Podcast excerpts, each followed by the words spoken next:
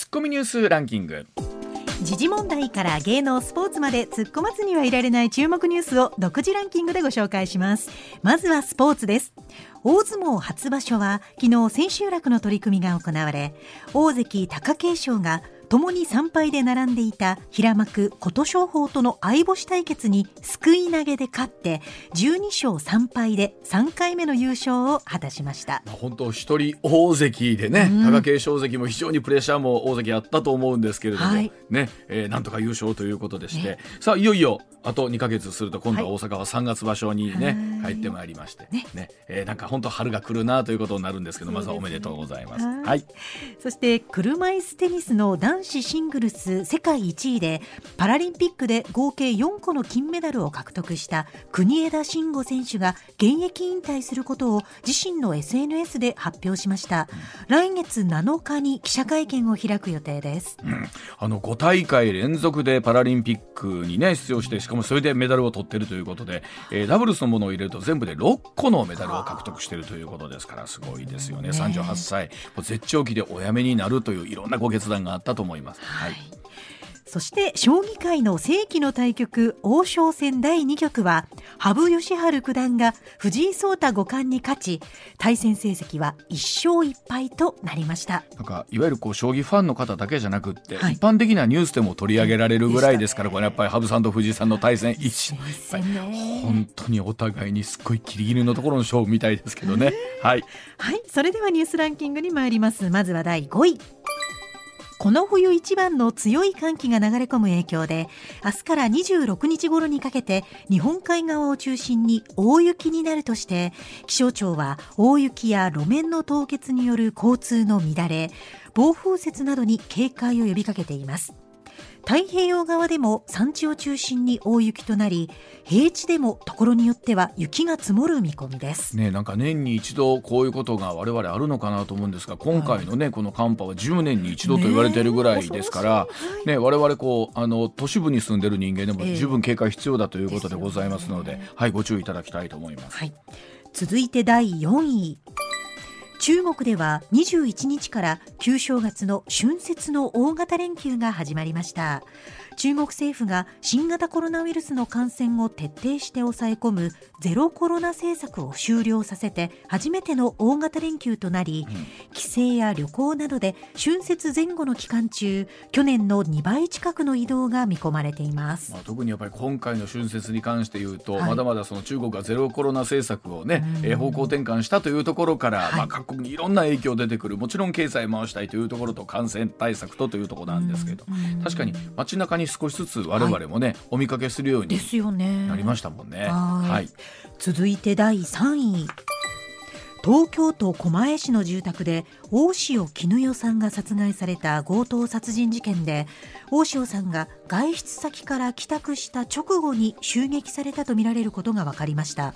事件当日に加え前日にも現場付近で不審なレンタカーの走行が確認されその車両が近くに乗り捨てられていたことも判明し警視庁は犯行グループが入念な下見や住宅の監視を行い襲撃したとみています。まあ、いろいろな他の捜査のところからですね、今回の事件も浮かび上がっているということなんですけれども、まあ、本当に我々できることというと、えー、お家のまあ戸締まりをしっかりするしかないという以外、まあ、一方でそれをね、えー、ガラスをまあ割ってみたいな話もあるそうなんですが、物騒ですし本当にね、まあ、特に関東付近のお住まいの方だけじゃなくて本当皆さん改めてそのあたりの防犯というところね我々もしっかりとしていきたいと思います。はい、続いて第2位は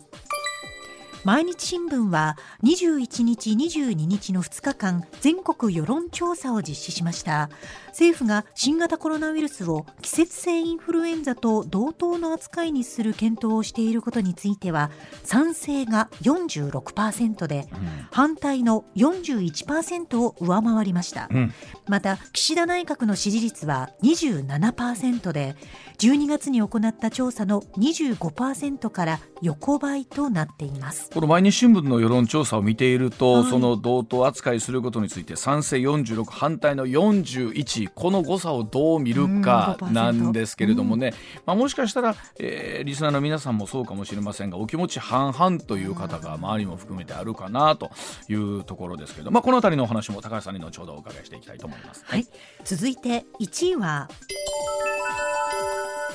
通常国会は今日召集日を迎えました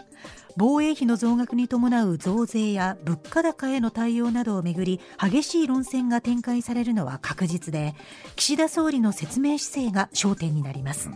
野党は去年に続き世界平和統一家庭連合旧統一教会の問題を追及する方針です。会期は6月21日までの150日間で今日は岸田総理の施政方針演説などが行われます。さあ岸田総理冒頭どんなお話をなさるのかということありますけれどもこの辺りも含めまして、えー、この後高橋さんにお話を伺ってまいります。上泉雄一のエーナー MBS ラジオがお送りしています時刻6時25分になりました。ここからは高橋洋一さんでございます。高橋さんおはようございます。おはようございます。今週もよろしくお願いいたします。よろしくお願いします。まずはこちらからです。今日から通常国会です。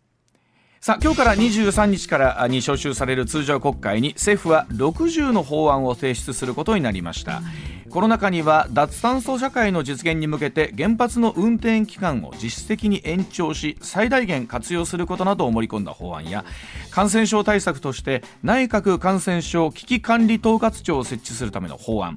防衛力の抜本的な強化に向けて必要な財源を確保するため防衛力強化資金を一般会計に創設するための法案も提出する予定です。通常国会の会期なんですが6月21日までの150日間一般会計の総額で過去最大の114兆円余りとなる新年度予算案の審議も行われます。さあ高橋さん今日から通常国会ということですが、はい、高橋さんまず今回一番注目されているところというのはどういうところでしょうか、うん。まあ、国会っていうのはあの予算と法律なんですけどね、はい、まあ、ととりあえず予算ですよね、予算。予算が2月いっぱいで、はい、えーと、衆議院が通過するかしないかっていうのが、はい、まあ、最大のあれですね、関心事ですね。これはどうなんでしょう、いつも国会というのは、この高橋さんのこう感覚としては、どうなんですか、2月中にこう通るのか、それともやっぱり、まあ、まあ、普通通りますよ、通りますよね。通りますよね。はい、普通と通らなかったら大変なんですけれど、ね。うん、でもその時にどういうふうに通るかっていうのを見てて、スーッといくのか、うん、まあ、あの水面下でいろいろやりながらいくのかっていうんで、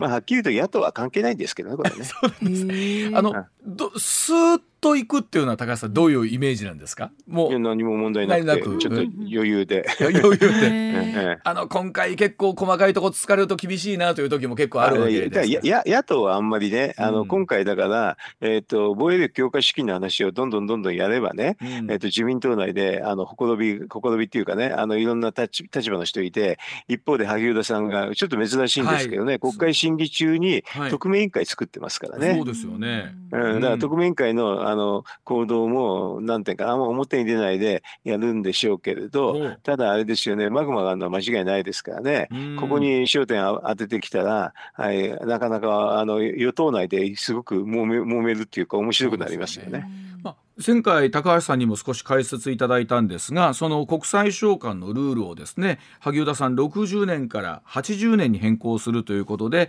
まあ、ざっくりその債務償還費というのが少し減ると。でこの分を財源に充てようということなんですけどさあこのお話自体が、はい、この会期中に、高橋さんどういうふうになっていくのか。あの、うん、ここでもし変更するとなるとあのえーと、今国会でやろうとするとですね、はい、実はあの予算案の組み替えにちょっとなるんですよ。はい、そうあなるほど。あの、はい、さらにあと言えばあの法律ももう一個出さなきゃいけないんですよね、この。うんはい、だからそうするとそれはそれなりに、えーと、国会と全く無関係じゃないので、えー、えーとそうするといろんなスケジュールがくるんですよね。はで今回それに合わせてなんですけど一部報道の中ではですね初会合の前の時に萩生田さんと岸田総理が官邸で会談をして、うん、岸田さんの方から政府の方針に従って議論をまとめるようにという話があったという話があるんですけど、それは今言ってる話でね、うん、それ本当にやるんだとね、うん、あの予算案の組み替えと法案の追加追加もう一本出さなくなるぞって言われたんじゃないですか。はいということはこれはどうなんですか？やっぱ萩生田さん自身はやっぱりちょっともうトーンダウンしているところも終わりなんでしょうか？あだからこれは今年今回こういうこ今回のあの2月までで、うん、あの派手にやらないで次の時に狙って、うんはい、えーと、今国会では当初予算ってやつですけどね、はい、当初予算でおとなしくしといてあと補正予算のところでやろうとか、そういうふうに思うんじゃないですかね。そのあたりのお互いいわゆるこの落としどころみたいなところをこう探りながら。うん、えー、なるほど。ということはこの今国会の中ではこの話っていうのはどうでしょう？あまり全面的に出てこないと見ていいんですかね？的に出したら、あのだって2月いっぱいの,、あの衆なんていうかな、衆議院通過に支障が出ますよね。よねなるほど。ということは、そこあたりは、萩生田さん、分かった上での、おそらく年明けぐらいからのメッセージだったとは思うんですけどね。分かった上で、はい、ただ、あのね、何もやらないと、あの党内の方の、えっ、ー、と、まあ、えー、っとこのね、防衛増税反対の人には示しつかないですからね。あとある程度は分かってたんだけどメッセージとしては、えー、前に出しておくよということなんですね。なるほど。まああの会合はしたと会合はしたんだけど、はい、答えはこのすぐは出さないっていうことではないですかね。うん、ちなみに高橋さん先週ねこの債務償還費っていうのは地方でも同じような予算があるという話をなさってて。ありますね。はい。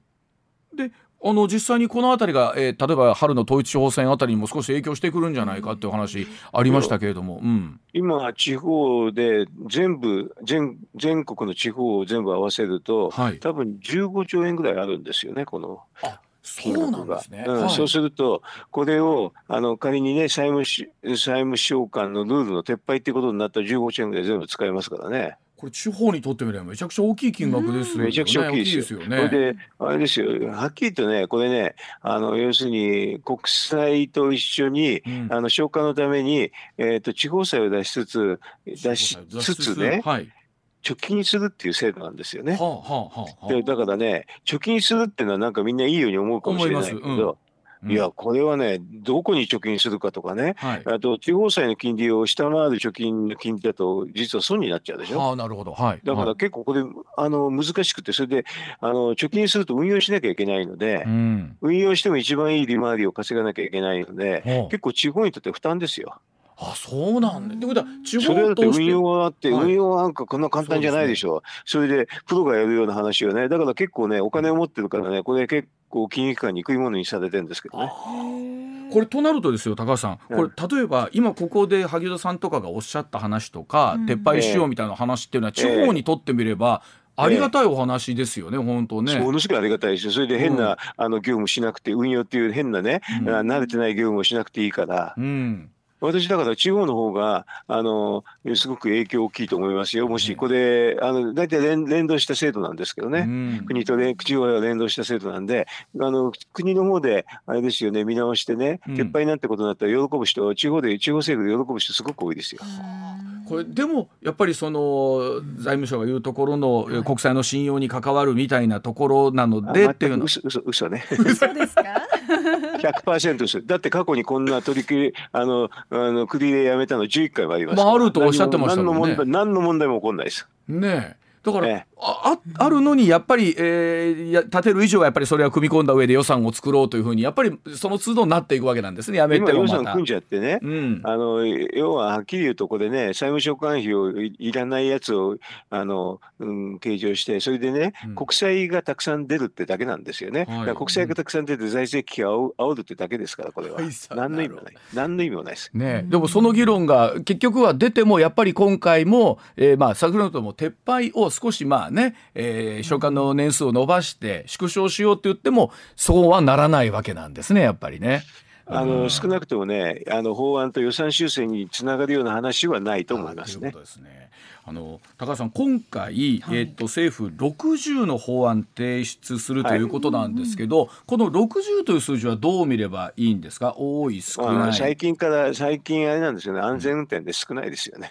うん、高橋さん昔はもっと多かったんですか？多かったですね。はあ、でも多いとそれだけやっぱり審議しなきゃならない数が当然多くて議論の時間がこう短くなるんじゃないかななというふうにも思うんですけど。大体は予算関連法案ってやつで、3月までにあの全部終わっちゃうんですよ。うん要するにこれ予算と一緒ですよって言って大体終わるんですけどね、はい、だから結構テクニカルが多いんですけどね、はい、あのそれ以外に予算非関連っていうのを見ると大物っていうのはあんまりないですよね。はやっぱとなると本当にこう予算以外のところっていうのでどういうものが出てくるのかっていうことなんですね。予算関連以外で。そうですね。あんまりないんじゃないですかね今回は。今回はあのサミットもあるしね。あ、えー、そうあそうか。考えたら会期中にそうですね。サミットもありますもんね。えー、あの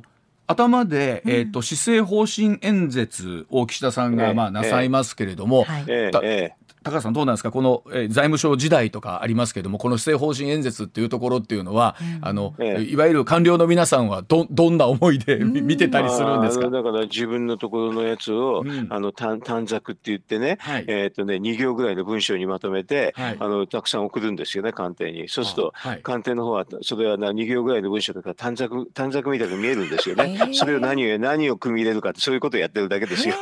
えー、各省庁から集まったその短冊をこれ最後、うん。誰がまとめるんですか？それは最後はそうそう形式的には総理ですけどね。総理と。周りのスタッフの人ですけどね。スタッフと。あれ結構な、でも長さですもんね。施政方針演説ってね。あでもねみんなそれぞれ2行ぐらいにまとめなきゃいけないから各省庁全部大変なんですよ。確かに いろんな施策1個1個 2, 行2行ぐらいに全部施策を。これで省庁に言ったら短冊が 2, 2本3本ってなりますからね。ということはもう本当にうわーっといろんなものを網羅するわけなんですね。えー、いろんな省庁しょうがないですよね。だからエコ域ができないし、全部短冊でたくさん来ますからね。なるほど。うん、でも今日もあの新聞に過去の主な施政方針演説まとめられたものがあって、例えば安倍さんが2007年戦後レジウムの見直しみたいなものだったりとか、うん、えー、菅さんは21年には、えー、緊急事態宣言の発生大変申し訳ないと。うん、去年岸田さん、えー、最優先課題は新型コロナ対策などでご協力を、というまあ一つのなんか大きなメッセージみたいなものが出てくる、はい、それ以外全部短冊ですからね。あのだからあの前のところが何行かあの要するに自分の言いたいことがで入れられるってそんな感じなんですよ。ここで岸田さんが今回どんなことをおっしゃるのか。岸田カラーが出てくるのか。で高橋さん何だと思います？わかんないですけどねなんか。あの何日か、まあ、多分安全保障の話ではないないかなって気がするんですけどね、ね。今度、キーウに行くっていう話もありますからね。ですよね、うん、えーだからやっぱりウクライナの話、それで G7 サミットにつなあの、ね、あのつながるような G7 のリーダーとしての話だと思いますけど、ね、ああと、まあ、当然、あれですよね、賃上げみたいなところへの言及っていうのは、まあ、えー、あれは短冊の中に入ってると思います。短冊の中の方になるわけです、ね、ああと異次元の少子化対策。短冊だ短冊に入ってるこれも短冊。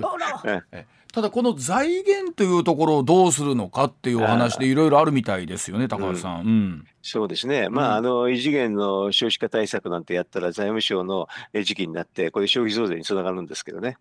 恐ろしい罠が仕掛けられてますよ、これは。うん。まあ、もちろん。少子化対策待ったなしとはいえ、進めていくまあ、で結局でも、高橋さん何かをやろうと思うと当然予算が必要なわけで、そうなると基本的に増税というところにこれ岸田さんあの高橋さんつながってくるような気がするんですかね、ね、基本的にとおっしゃったんでね、はい、そこはちょっと違うんですけど、ね、あの要するにね、はい、あの例えばインフラ整備なんかだと全然増税じゃないでしょ？うん、ああそうですね。あの要するにそういうふうに投資系の方のものって増税にならないはずなんですよ。はい、それをね増税に持っていくっていうのは財務省のテクニックなんでね。そこはだからマスコミの人も結構騙されてますね。増税じゃなくてできるできるものもあるんだけど、うん、なんか我々何でもお金が必要だイコール財源だ、増税だ。だ。からあの、うん、すぐそそこに短絡的に行くんでね、そういうのも財務省よく知ってるから、あのこういうふうな話で増税増税って話を実は持ってきてそれでマスコミの人がねそれを結構しゃべるから、あの案外普通の国民は騙されてますね。まあ、考えたら税収含めた歳入は必ずあるわけですから、えー、全部が全部ねではないでしょうし。あの例えばなんか企業でも設備投資するときに、あの経常収入っていう形でやらないで借り入れるでしょ。うあそうですよね。はい、うん。だからそういうのが随分あるんですよね。だから今回の防衛費とかね、あと脱炭素の話なんかみんなそういうのでやるべきなんだけど、そこのところは全然あのしないで、あのやるから増税増税って話ばっかりになるんですよね。まあ今回もあの毎日新聞の世論調査が出てたんですけれども、例例えば増税ということに関してなるんだったら、えー、まあ信を問うべきじゃないかと選挙をするべきじゃないかというお話が随分メッセージとしてあるということなんですけど、ねえ今国会高橋さん、まあ、冒頭解散はさすがにもうこれないでしょうけれども、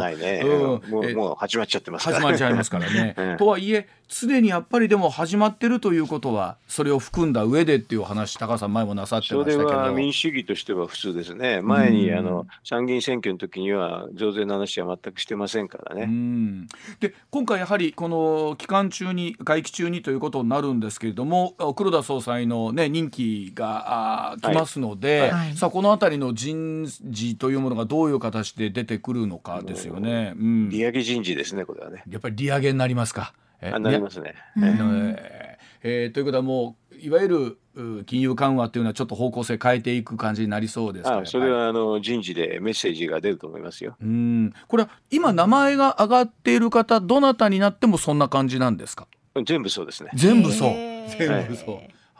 だから、まあ、あのサイコロやって誰でか分かんないですけれど、うん、あのみんな答えは増税のパターン増税じゃなくて利上げのパターンですね。これ利上げの方向すぐはやらないですよもちろん。あくまで利上げの方向利上げの方向、はい、じわじわと、はい、これちなみにもうご本人あたりにはそろそろ言ってるんですかね？本人には言ってるかどうかというとまだ言ってないかな。あの要するに行くとバレるんでね。ああいつ頃なんでしょう、いつ頃なんでしょうね最終もうそろそろ。もうそろそろ。そろ あの要するに国会の中で同意人事っていうのをやりますからね、はい。うん、あの予算案の審議とかそういうのが、うん、あの目処が立ったことにいあのこれ提示しますけどって言って提示するけど全部あのマスコミの取材は全部受けないでくださいとかそういうの言いに行きますけどね。これどうなんでしょうね。あのやっぱり日銀総裁というのは、えーと皆さんやっぱり自分のところに来ないかなと思うものなのかできれば人によるんじゃないですかね、まあ、野心のある人はそうですよねおそらくね。野心のある人はそうだけど、もうこんなにの重い仕事は勘弁してくれと思ってる方も当然、うん、いらっしゃって、えー、なんか大した金金もらう、まあ、名誉はもらえると思いますけどね。名誉にはなるけれども、えー、まあそうです、はい、はっきり言って子会社社長ですから。子会社の社長。はい、でまたその子会社って言ったところでまた揉めるっていうね、うん、ところなんですけど、うん、でも本当は本当子会社本当子会社だっていうね、うん、はい、さあ、えー、時刻6時41分になりました。では続いてこちらでございます、はい、新型コロナが春から5類に移行します。この3年の感染対策と経済対策を振り返ってもらいます、はい3年以上続いた新型コロナウイルスへの危機対応が転換期を迎えます。岸田総理は20日新型コロナの感染法上の分類この春に5類に変更する方針を示しました。入院勧告や行動制限といった強い措置はできなくなり医療体制段階的に通常対応に移行しましてマスク着用ルールを見直すということです。暮らしに身近な制約をなくしまして3年前の暮らしに果たしてこれ戻ることができるんでしょうか。この3年間の対策まずは高橋さんにどんな評価なのかお聞きしたいと思いますが、さあ高橋さんまずこのこの春からということがいよいよとなりますけれども、はい、今回の対応というのはどういうふうにご覧になっていらっしゃいますでしょうか？あまあ、あのコロナの、まあ、政績をさ先に言った方がいいと思うんですけどね。お願いします。えっ、とね、あのこういうのは、まあ、先進国で見ると、G7 の中で見るとですね、感染者数は少ない方から2番目で、はい、あと死亡者数は一番少なくて、はい、ワクチン接種接種は一番多くて、はい、あのあと結構重要なのは、この超過死亡ってやつですけどね、あの例年に比べてどのくらい死者が増えてるかっていう話、うん、これはあのもう一番少ないですね。だからその意味では、他の国から見るといい成績ですね、これはね。G7 の中では少なくともトップクラスですね。でこれはどどうでしょう？トータルとして見たときに高橋さんそれでいうと、まあ、点数という言い方もなんですけれども、うん、あこの成績的に見ると結構いいと思いますね。だから70点80点のレベルですね。そうです。ではあの要するに他の国と比較するってだけなんですけどね。うん。いや日本の中でこんなに増えちゃってこんなに増えちゃってって他の国と比較すればどうかってことなんですよ。要するに相対的に評価って相対的にしかできないんだってね。これまあ本当なんでしょう？おそらく自分たちがこの渦中にいるから、なんか周りが見えないとか、ねままたそれぞれお家個人によってね考え方の違いもあるんですけど、こうやって見ると日本のその感染対策というところはいやよよかったということ他国に比べればよかったということ、まあ、他に国に比べれば大したこと大したことってだからこれをもって私がなんかさつなみって言ったら怒られたんですけどね、うん、なんか日本の中で大変だろうっていや別にそれは知ってるけれど他の国で比較すればの話でしょって言って、言ったんですけどね、だからそういう他の国で比較するっていうふうに思っていろんな評価をすると、少なくとも G7 の中ではトップクラスであることは間違いないですね。ねまあ、これ例えば春にこの後まあ移行していくとしまして、はい、例えばその医療費とかというのの自己負担みたいなものとは高橋さん現実としてこうどうなっていくんでしょうね。あの形式的に言うと5類になると自己負担になるんですけどね。はい。えー、でも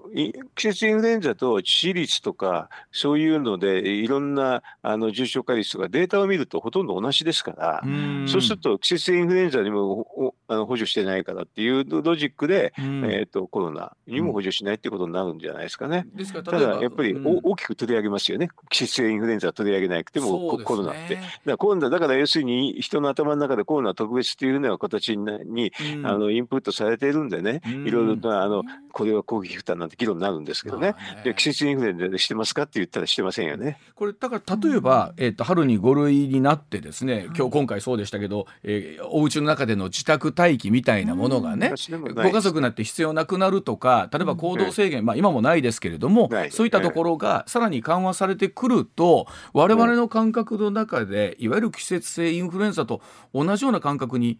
なっていくのかどうかですよね。うん、うん、それはだから、まあ、報道とかそういうのに依存するんじゃないですかね。大体人間って自分の話で。ででも、まあ、多分最近になると、身の回りにコロナの人すごく多いんでね、案外、はい、あのインフルエンザと近いなっていう感覚があると思うんですけどね。そうですよね。えー、まあ、で、1回じゃなくて2回もかかる人もいるしね、これは季節インフルエンザと似てますよね。うん、あのどうでしょう、まあ、結果としてあの当時、行動制限があったりとか、緊急事態宣言が出たというのを今振り返って高橋さんあの時はあれはやむなしだったんですかね？あのまあ最初の頃はね、うん、あの要するにあの訴状がよく分かんなかったですからね。ね。えー、だからどのくらいの致死率なのかもよくよく分からなかったし、だからああいう時にはもうある程度手探りでしかやるやるのは仕方ないと私は思いますけどね。はいはい。ね。ただ、うん、6波7波そのくらいからもう分かってたんでね、ちょっと、あのそういうそういう意味では、5類の話、私はちょっと遅かったと思いますけどね。あの本当、まあ、確かにマスク云々ということに関して言うと、自分たち自身がそうなので、なんか面白いですよね。あのみんなしてるんでって、えみんなが言うっていうすごい不思議な、あの日本人ならではのあって、それ報道が結構大きいと思いますよ。え我々が、うん、うん、だって言うからみんなそれで聞いてああと思って、うん、いや同同調同調圧力に結構屈しやすい人が多いですからね。世論ってねどうやって生まれてくる実際まあ確かに5類相当、はい、あ5類になってってですね、い。わゆる普通のものになってきて一般的にもう報道自体も減ってくると、まあ、一斉的にやっぱり変わってくるっていうのはあるんでしょうかね。うん、そうね、えー、とですねあのあのだからあと身の回りの人とかそういうのを見ててだんだんだんだん分かってきてね、うん、だから最近あれじゃないですかコーナーの話してもあんまり食いつきがよくなくなってるんじゃないですか、まあ、そういう記事も、ね。あのというのも多分本当多くなってきて多いなとはいえ、おそらく、まあ、多くの方が無症状だったりとか重症化しないとか。方が多くなって、うん、それみんな分かってきましたね。でもあの季節インフルエンザでも肺炎で亡くなる人は結構多いんですよ。まあ、確かにあの致死率のデータとかを見ると、まあ、か確かに数としてはかかってるなというイメージあるんですけれども、季節性インフルエンザの数はね、うん、あの数はかあのかかってるしあと死者も多いんですけどね、うん、でも季節性インフルエンザと比べれば、うん、季節性インフルエンザも実は死者多いですよね。これ例えば、まあ今まあ、まだもちろん終わったわけじゃないんですけど、はい、こういったずっと終わらないですから、うんね、だから季節性インフルエンザが終わりがないと一緒で何回も何回も来ます。ね。ね まあ、おそらくあのそれこそ近い将来あコロナですね薬出しときますっていう日がまあきっと近いうちに来るんでしょうけれど。今それに近いですよ。うん、ね、うん、うん今後新しいまあこういったまた未知なる感染症が出た時にこれを教訓に高橋さんどう生かしていくかっていうことになるんだと思うんですけども、ね、あの強制力がないあの要するに非常事態宣言なんていうのがあるんで、うん、普通はあの試験制限が伴うのがやるのが普通の国ですけどね、だからそういうのが日本には制度が欠けてるなと思いましたけどね。あのこれ当初の場合ね。当初の場合ね。はい。もし本当に、えー、きちっとしたかったらそのあたり試験制限まで含めてあっていいんじゃないか。そ,、うんえそれでやってすっきりした方がいいですよね。うん、それでまああのすぐゲノム解析して、もう問題が普通だと分かったらそれを解除していくと。うん、それとあとあれですねこういうふうな時に、うん、あの自国でワクチン作れるとか自国で薬作れるかどうかっていうのは大きいですね。あの中国のゼロコロナのお話がつい最近だったのでですけどおそらく3年前とかヨーロッパを見ていても外出制限かなり厳しい時ありましたよね。そうですね、うん。まあ、日本の場合はそこまで厳しい規制ではなくあくまで緊急事態宣言として発しますっていうところで、うん、だからルールがちょっと曖昧でね。分かりにくかったですね。飲食店の方だけがねちょっと長く影響を受けたっていうことありましたもんね。そこでね、そこで言うと例えば今回コロナのまあ、あねいろんな形の対策費みたいなことで、うん、例えば業界に飲食店にも補助金が出たりとかっていうのはありましたけど、経済対策っていうところの視点から見るとこの3年間間で、まあ、良かった点あるいは改善するべき点というのは高橋さんどうご覧になってらっしゃいますか、えっと、これはあのコロナの関係で、ね、補正予算で100兆円ほどつぎ込んだんですけどね、はい、まあ、いろいろと文句は最初言われましたけどでも100兆円つぎ込んでも増税しませんでしたからね、結構そこそこだし、それであと、はい、あのこの経済パフォーマンスの落ち込みって日本はすごく落ち込んだって言うんだけどこれ世界の中で比べるとやっぱり G7 の中で一番落ち込んでないんですよ。うん、だからそういう意味ではあの経済対策も増税なしで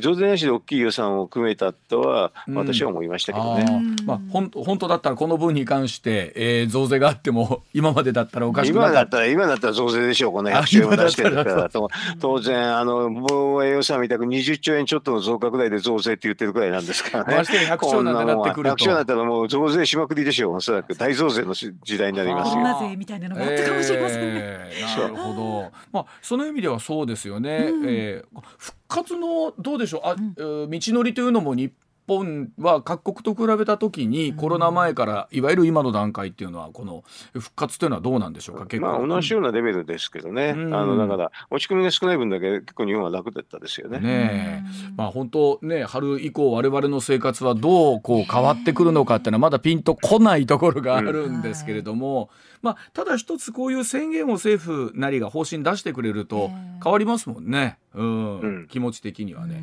そうですね。医療、ね、医療機関の混乱どうでしょうかね。これで少しは収まってくるのか、いろんなお話される方いらっしゃいますけど。まあ、だんだんそれはあのなんかコロナになった時も混乱するし、それを脱出するのも混乱するんじゃないですか。こういう話は、まあ、そうでしょうね。過渡期の時っていうのはいずれにしてもいつもそういつも混乱するんですよ。どっちにしてもね。一般診療と同じっていうのがね、どこまで馴染むか。そうそうそう。だからどこに行っても普通に受けられるってことですもんね。うん。そうですね。ね、なるほどわかりました。した。はい、ではお知らせの後も高田さんお話伺ってまいります。はい、上泉雄一のエーナー MBS ラジオがお送りしています。時刻まもなく6時59分になります。引き続き今度はこの話題です。今後30年以内に70%の確率で起こる大地震国の備えはどうなっているんでしょうか、うん今年は阪神・淡路大震災から28年東日本大震災から12年そして関東大震災から100年という年なんですよね。今後30年以内に起こる確率が高い地震として、えー、首都直下型地震が70%南海トラフ地震70%から80%と言われていますそれぞれの被害額は首都直下型地震ですと100兆円南海トラフ地震だと200兆円以上になるということなんですね。ただしこれらの被害額は道路や建物など建築物を中心としていまして企業の生産活動個人の消費が長期的に低迷することは見込まれていません。さあこの辺りのお金のことを含めましてですね各家庭での備え国の備えどうなっていくのか高橋さんにお話を伺ってまいりたいと思います、はい、では一旦7時のお知らせでございますまあ、高橋さん、その首都直下型地震だったりとか、はい、南海トラフ地震というのは、まあ、今後高い確率でと言われてますけれども、この備えということなんですけれども、国の備えみたいなものって高橋さんどうお感じになってらっしゃそうですね、なんかあの国債をね出しちゃいけないっていうふうに思って財源財源っていう話するでしょ、はい、そうするとねこれそ備えられないんですよね。だからこういう時に国債をドコンって出すんですけどね、はい。えー、っと、これはだから国債をたくさん出して、うん、それでインフラ整備するっていう典型例なんですけどね、ねそれでそういうふうにした方のがあの被害額をすごく減らせるんですよ。うんインフラをしっかり整備していくそんな、えー、大きな災害に合わせて。うん。えー、それをやってないですねあんまりね。あの2012年安倍政権の時に国土強靭化計画というものがあった,、あったんですけど、これあの一応それではやってて、うん、やってるんですけどだからでも、まあ、補正予算は結構それなりに増えるようになったんですけども一番最悪は民主党の時だったんですね。コンクリートとかで人へとか言ってね。もうむすく減らしちゃったんですよね。はい、減らしちゃった後ちょっと増やしたんですけどでも当初予算あんまり増えないで補正予算で増やしてるってそんな感じですね。この国土強靭化計画具体的には高橋さんどういったものがあったあこれインフラ整備するってことだけでさっき言えば公共事業公共事業でインフラを整備してということなんですけど、えー、で、えー、それこそコンクリートから、えー、人へ。というお話があった後また、えー、自民党政権に戻って、えー、公共関係の予算がまあ戻ってきてるとは言っても、ここ。でもあのピークの時に比べるとだいぶ少ないですね。えー、っとピークっていうのは今から20年ちょっと前の15兆円ぐらいだったんですけどね、はい、今あの投資予算で6兆円ぐらいで補正予算で8兆円ぐらいですからね。だいぶ低いですね。半分以下、えー、えー、になってだからこれはあの要するにそのピーク時ぐらいのちょっと続けないと無理ですね。これは減ってるというところにはどういったところに理由があるんですか、うん、あまあいろんな言い方でする人いますけど私が見るところによるとね公共事業って実は採択基準っていうのがあってね、はい、あるその計算してあのコストとベネフィットっていうのがあってベネフィットがコストを上回らないとできないんですよね。はい、まあ、理屈としては分かります。はい、ねうん、それでそのベネフィットを計算するときにベネフィットって便益は将来まであのあるわけなんで、はい、将来のあの価値については割引ってか割引割引いて考えるんですよ。うんうん、割引いて考える、うん、割引いて書かなきゃいけないんででもその割引率はちょっと大きすぎてね、うん、将来の便益が過小評価されてると私は見ますけどね。ああの具体的に言うと金利で割り引くんですけどね、はい、あの金利ででもこの割引率っていうのは将来の価値を割り引く時の金利っていうのが、うん、実はね17年間変わってなくて17年前の数字と全く一緒で4%なんですよ。うん、これが？でうん、4%っていうのは高すぎますね。要するに4%ぐらいの、あの、なんか、社会的な収益性がないと公共事業できないって話ですけどね、そんなのありえないし、今のこの低金利の時代。この低金利の時代だったら、そこにだから追いつかないわけなんですね。そうですね。あの、これも世界の普通の国は、金利と同じようなのを機械的に当てはめ当てはめるんですけどね。そうすると日本でその世界の標準の先進国の標準の基準を当てはめるとね、うん、せいぜい0.5とか1%ですよね割引率は。そその割引率で計算するってことはできないんですか？あだからいや私これでやんなきゃおかしいじゃないかって安倍政権の時もずいぶん言ってたけどもうのらりくらりでしたね。は要するに公共事業予算が増える増えちゃうんで財財務省が嫌がるんですよ。はあ、本当だったら計算式上でいうとそれでしっかりとベネフィット利益が利潤が出るはずなのに公益性が出るはずなのに、うん、その計算式に当てはめるとできないから、えー、うん、その分が絞られちゃうということなんですね。そうだからもうとにかく金この割引率を絶対変えないっていうかね本当は国土交通省は変えればいいんだけど、はいはい、まあ、財務省に首根っこつかまれて結構目先のことで予算があれでしょうね逃げられてるからあの国土交通省の人も結構これを変えるのに消極的。ただ理屈がないから。全然いくら言っても理屈がないからとにかくサボタージュしてるだけですねこれ、ね、国土交通省としてみればこれは上げたいあの公共事業まあ、やりたいということを考えると、本当はもっと声高に言ってもいいはずなんですよね。はずなんですけどね、でもあの結構国土交通省の幹部は結構財務省と結託してねあの要するにこの辺でとこということでやってそれで財務省の路線乗ってて偉くなってる人が今多いですからね。はあ、ということはこの、えー、4%という数字が今立ってる以上をこれ以上にはやっぱなかなか伸びないということなんですね、公共事業としては。伸びないですね。伸びないですね。これ、あの、私が言ったように0.5とか1%ぐらいにするとね、多分2倍とか3倍になりますけどね。これ、例えば公共事業、この部分の数字を、じゃあ今おっしゃるような基準のところに戻してくると、社会整備がもっと待って、整っていって、例えば災害対策にもこれつながるということですよね高橋さん。全くつながりますね。それで災害対策用の、うん、あのえっ、ー、と公共事業の方がここの費用対効果って高いんですよ。はいはいはい。うん、うん、あのちょっとさっきも言いましたけどね災害の対策なしだと要するに100兆200兆っていう話が失われるんですけど、はいうん、これやればものすごく減りますからね。そね。その分だけすごく費用対効果高いんですけどね。これ特に大阪なんかはね、はい、関西は南海トラフでもう直撃受けますからね、もっとやった方がいいっていうことだなんですけどね。でも東京っていうかね首都圏も首都直下型地震の恐れもこれは常にはらんでるわけですから今回この確率で数字出てるとね。うん、えー、首都圏の方がまだちょっとやってる方なんであの関西の方がやってないですね。あそうか関西そこはまだ手薄なんですね。手薄ですね。えー、できることがあるのに、あるのになと思っちゃいますけど。えー、でもこれは、ね、国債出しちゃいけないっていうふうな財務省が言うからでもこれ全くあの政党でねこういうふうに備えて被害減らすから、うん、あ全くプラスになる投資なんですけどね。今そうやってお話を伺ってるといろいろまだ細かいところで整理すべきと僕ら知らないところでたくさん高さんあるってことですよね。まだまだ予算に関して言うとね。このお金の仕方。国債はねもうちょっとうまく使った方がいいです。あの本当に今週もためになるお話ありがとうございました。また。来週も引き続きどうぞよろしくお願いします。ありがとうございました、はい、どうもありがとうございました